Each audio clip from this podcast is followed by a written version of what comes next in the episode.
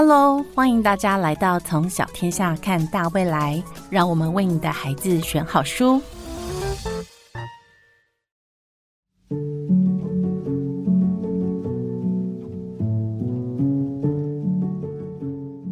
Hello，各位亲爱的听众朋友们，大家好，欢迎来到从小天下看大未来，我是很会编胜利。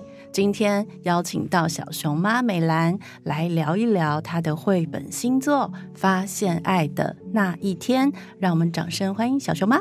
大家好，我是小熊妈。嗨，小熊妈，呃，我想先邀请你跟听众朋友们打声招呼，用三个 hashtag 介绍一下自己吧。好，第一个就是小熊妈，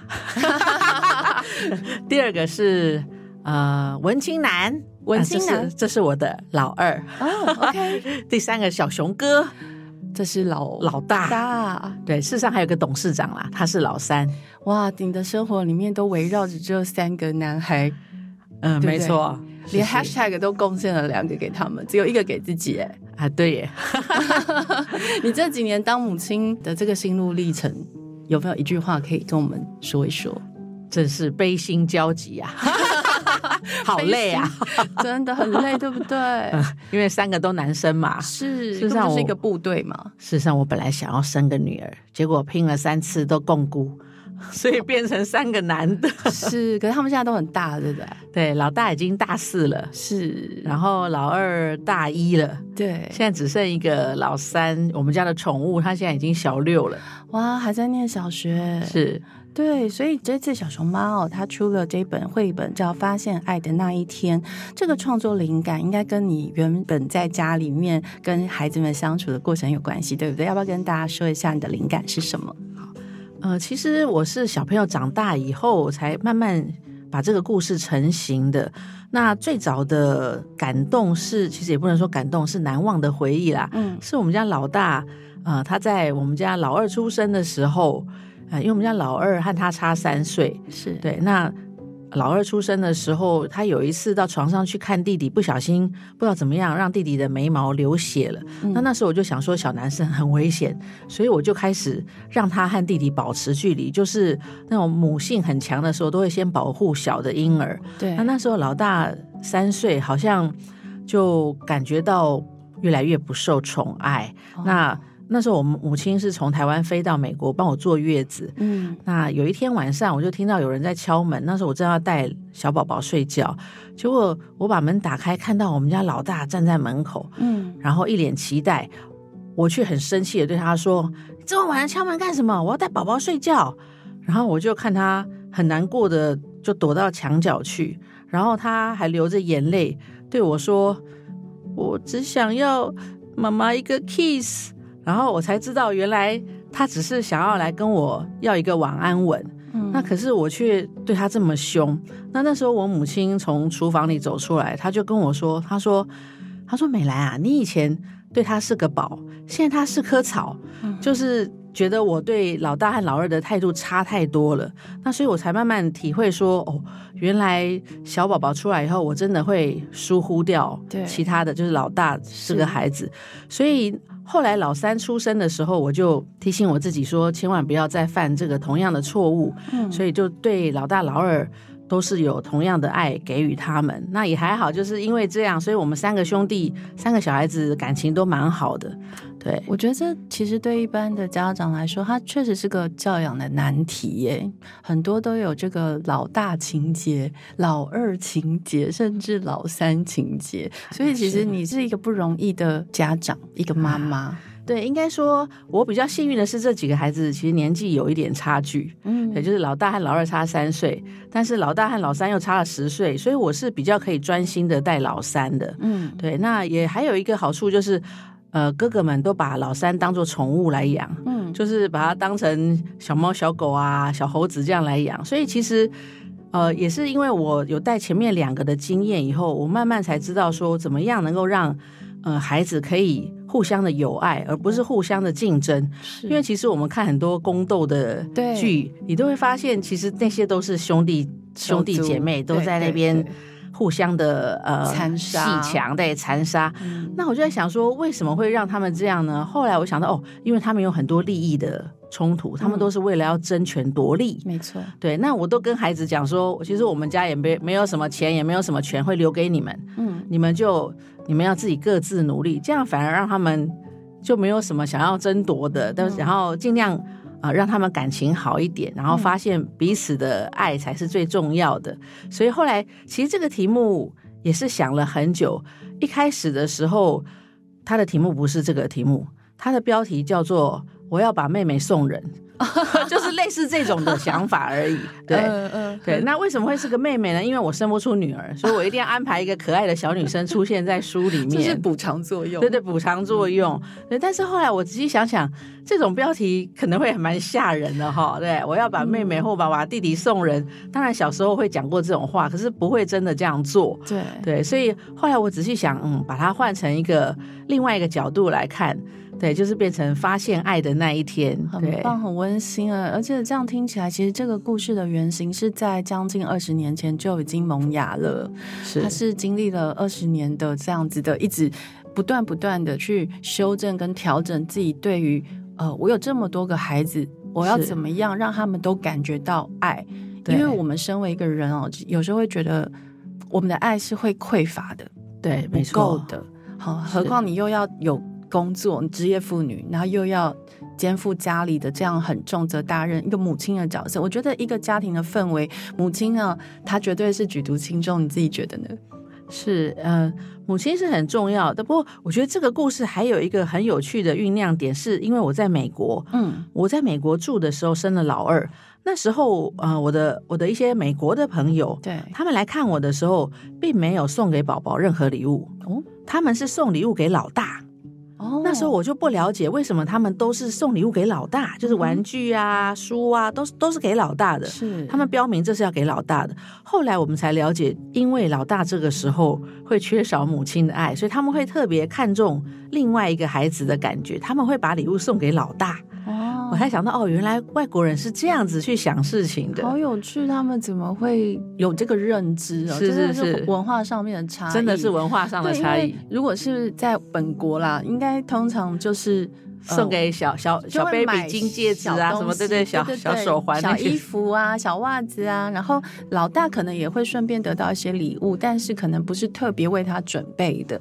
所以我觉得你刚刚的这个例子，呃，真的让我们身为妈妈的人啊，或者是说家里有二宝、三宝甚至四宝是的家长，可以呃去想想说，哎，我们其实日常生活中可能不用花很多力气，但是我们只要有一点点的准备，对，其实就。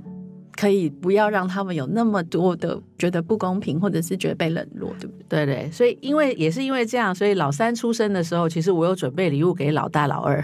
啊，你看看是不是受到启发了？是是是，这是一个教养的一个很棒的一个呃建议。对，然后呃，因为小熊妈，你之前呃这么多年来啊，身为作家，呃，你出了非常多的教养书啦，或者是说像英语教学的这样的书单，嗯，那。你身为妈妈，身为这个教养专家，好，还有就是现在呢是一个绘本创作者，在这三个身份里面呢，这样子转换，你觉得有什么不一样，又或者有什么一样？那你又是怎么样来调试在这些身份中的转换？因为我小的时候就一直很想要写呃给儿童看的故事，嗯，对。那但是因为我的父亲他并不认同，他认为走文学。应该会饿死，所以他一直鼓励我去，就是比如念医呀、念商啊。所以后来我的确是走心理学，后来又走了商，就是念商学院。我是走比较呃商业的消费者行为的研究，对，但是。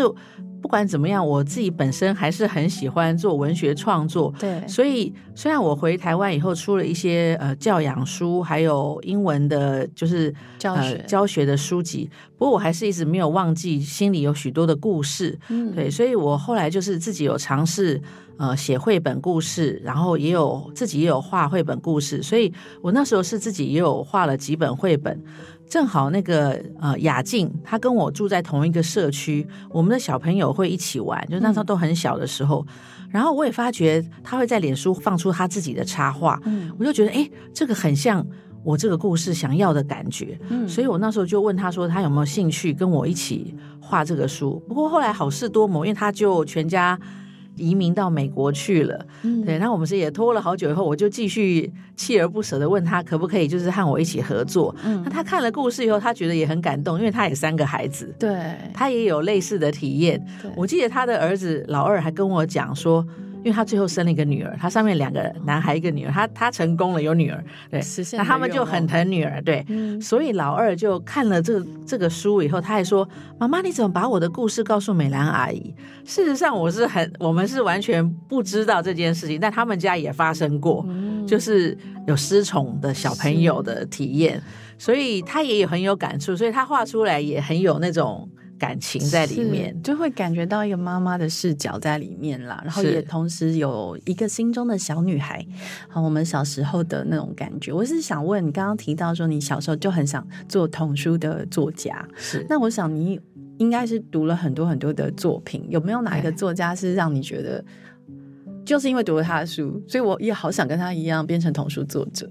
我最喜欢的其实是呃。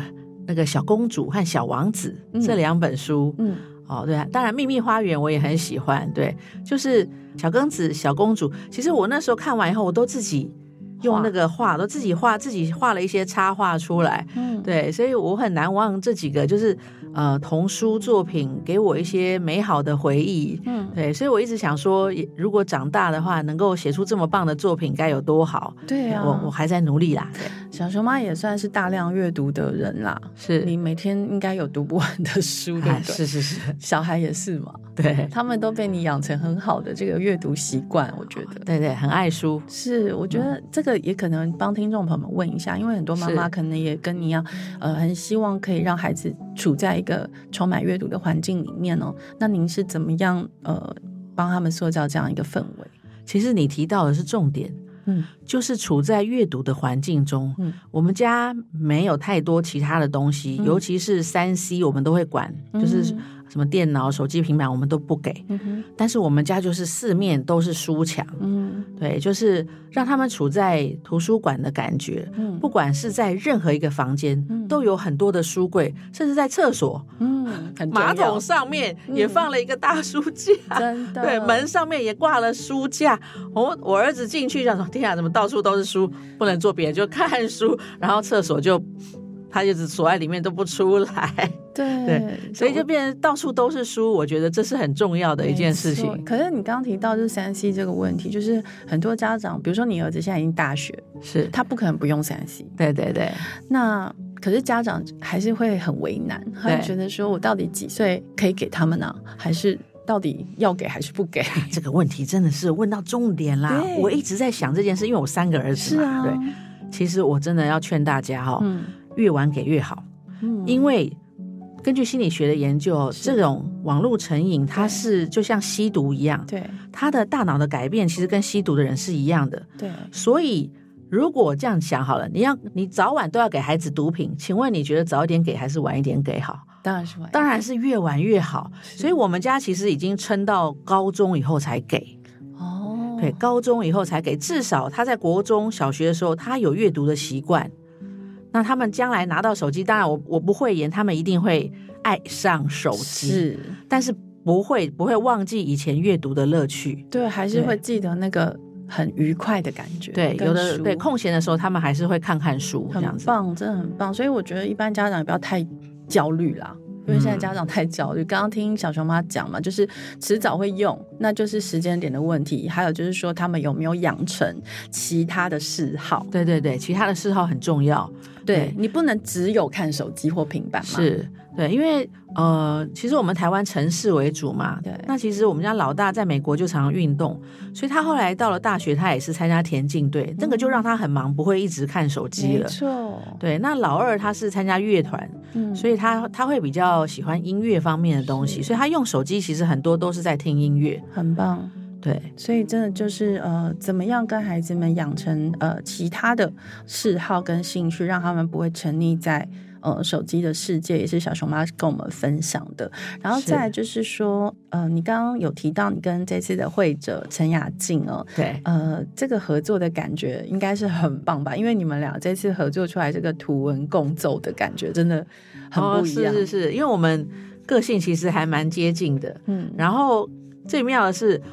通常他进度很慢，因为他在美国，他孩子都很小，他一次带三个。对我那时候两个其实都比较比较大了，嗯，所以我故事给他，他真的画了两年。是对，那我常常每一天哦，我在晒衣服的时候，都会想说。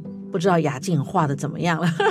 他每次寄一张、两张给我的时候，他都很有罪恶感，的说：“不好意思，我终于又画出两张了。”我，但我都鼓励他，因为我知道带三个孩子不容易。对对，所以不管他怎么画，我永远都是正向鼓励。我跟他讲说：“这样很好，我很喜欢。如果我觉得和我想的不一样，没有关系，我就跟他讲说：我当初想的可能有一点点这样子，但我觉得你画的也很好。对对，所以，但是他都会多多少都会。按照我的方向去调整，是，所以我跟他合作其实真的是很愉快的，对，因为我发觉他是一个视觉能力，然后把它变成绘绘图的那个能力很强的作者，对，所以他他把这个故事变得更丰富，是，因为我觉得图画书哈，就是跟其他的呃美彩很不一样的地方，就是说它有图有文嘛，那我们的文字就是要让位给图像来说话，你要给这个空间，所以我觉得这个肯定是很有默契。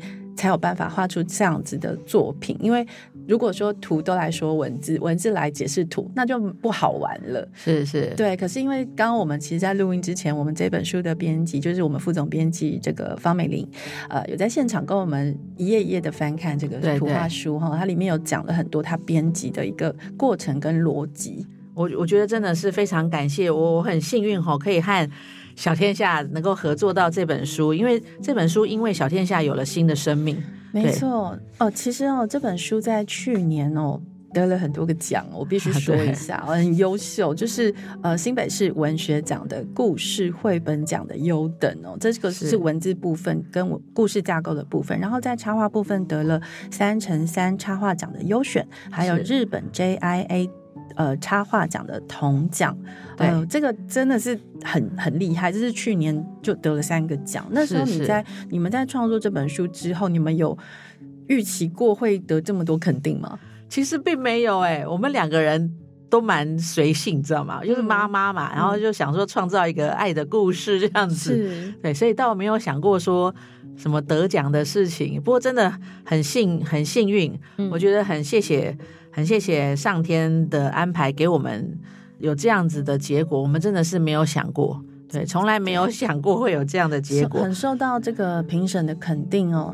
那我其实也想要小熊妈来发表一下得奖感言哦。就是你这次，因为你从小就想要写故事嘛，是。然后这次也真正的就是以故事为本来获得了肯定。你自己觉得这个对你之后的创作生涯上会有什么样的改变吗？哦。其实不瞒您说哈，呃，我自己在创作绘本的时候，我真的是吃了非非常多的闭门羹，因为我本身并不是文学系出来的，是心理系，然后我本身也不是绘画科班的，所以我才会找雅静。嗯，对。那但是因为我在跟很多不同的出版商接洽的时候，真的还有遇到。蛮失礼的，直接跟我说门在那里，你出去吧。然后这样，我就想说啊，真的，真的假的？对对对，当然不是这本书啦，就是其他之前的一些创作的体验。所以那时候我看到 J.K. 罗琳被拒绝很多次，我心想说哦，没关系，我我被拒绝这么多次也是应该的。不过我我就是要告诉大家，就说哈，朝自己的梦想去努力调整，那会慢慢实现的。对，梦想一定会慢慢实现，只要愿意努力。对，听到这边我就知道为什么小熊猫获得这么多人的喜欢哦，因为刚刚提，其实刚刚前面如果听众有仔细听的话，他有提到他跟雅静在沟通的时候，他用的是正向的语言。然后现在呢，我们提到他在这些吃闭门羹的过程里面呢，小熊妈并也没有放弃啊，他持续着、持续的、不断的保持创作的初衷跟热忱，好，然后一直不断的跟各个出版社敲门啊，总是有一天可以把这个作品产出来。那你看，一产出来就得奖，是真的很谢谢，所以真的很谢谢。呃，这是帮我们的那个未来和小天下出版，因为因为你们的认可。我们才有机会把这个作品做到更好，对，所以真的很感谢。对，今天看到这个成品，因为我我刚刚拿到这本新书印出来的样子，对，真的是啊，言语无法形容的感动，对，很感动，对不对？那个感动也流动到我这边哦。然后我最后最后啦，因为呃，还是毕竟我们还是回到身为人母的一个角色来，你想要跟所有父母说的话是什么？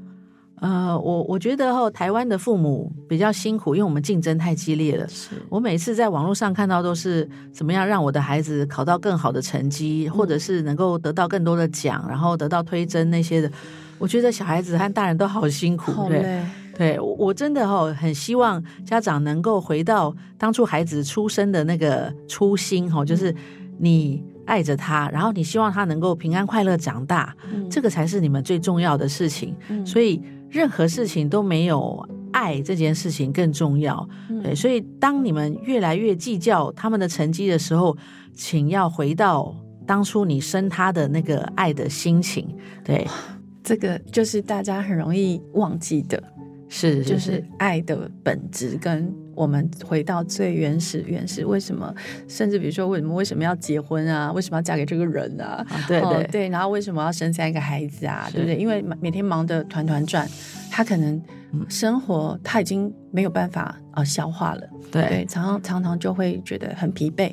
对，所以像小熊妈，我觉得她是，当然她本身人格特质可能就跟别人不太一样，就是一个很乐观，然后很呃 O 型水瓶座，哇，就是一个对，是不是？就一听就是一个不只是外星人，还是很好相处的外星人这样子，然后来到地球上呢，带了一些很不一样的观点，然后来呃。比较客观的来看地球人的生活，他应该是这样子吧？是不是？然后呢？呃，所以这一次其实呃，未来出版巧天下出版我们是同一个，嗯。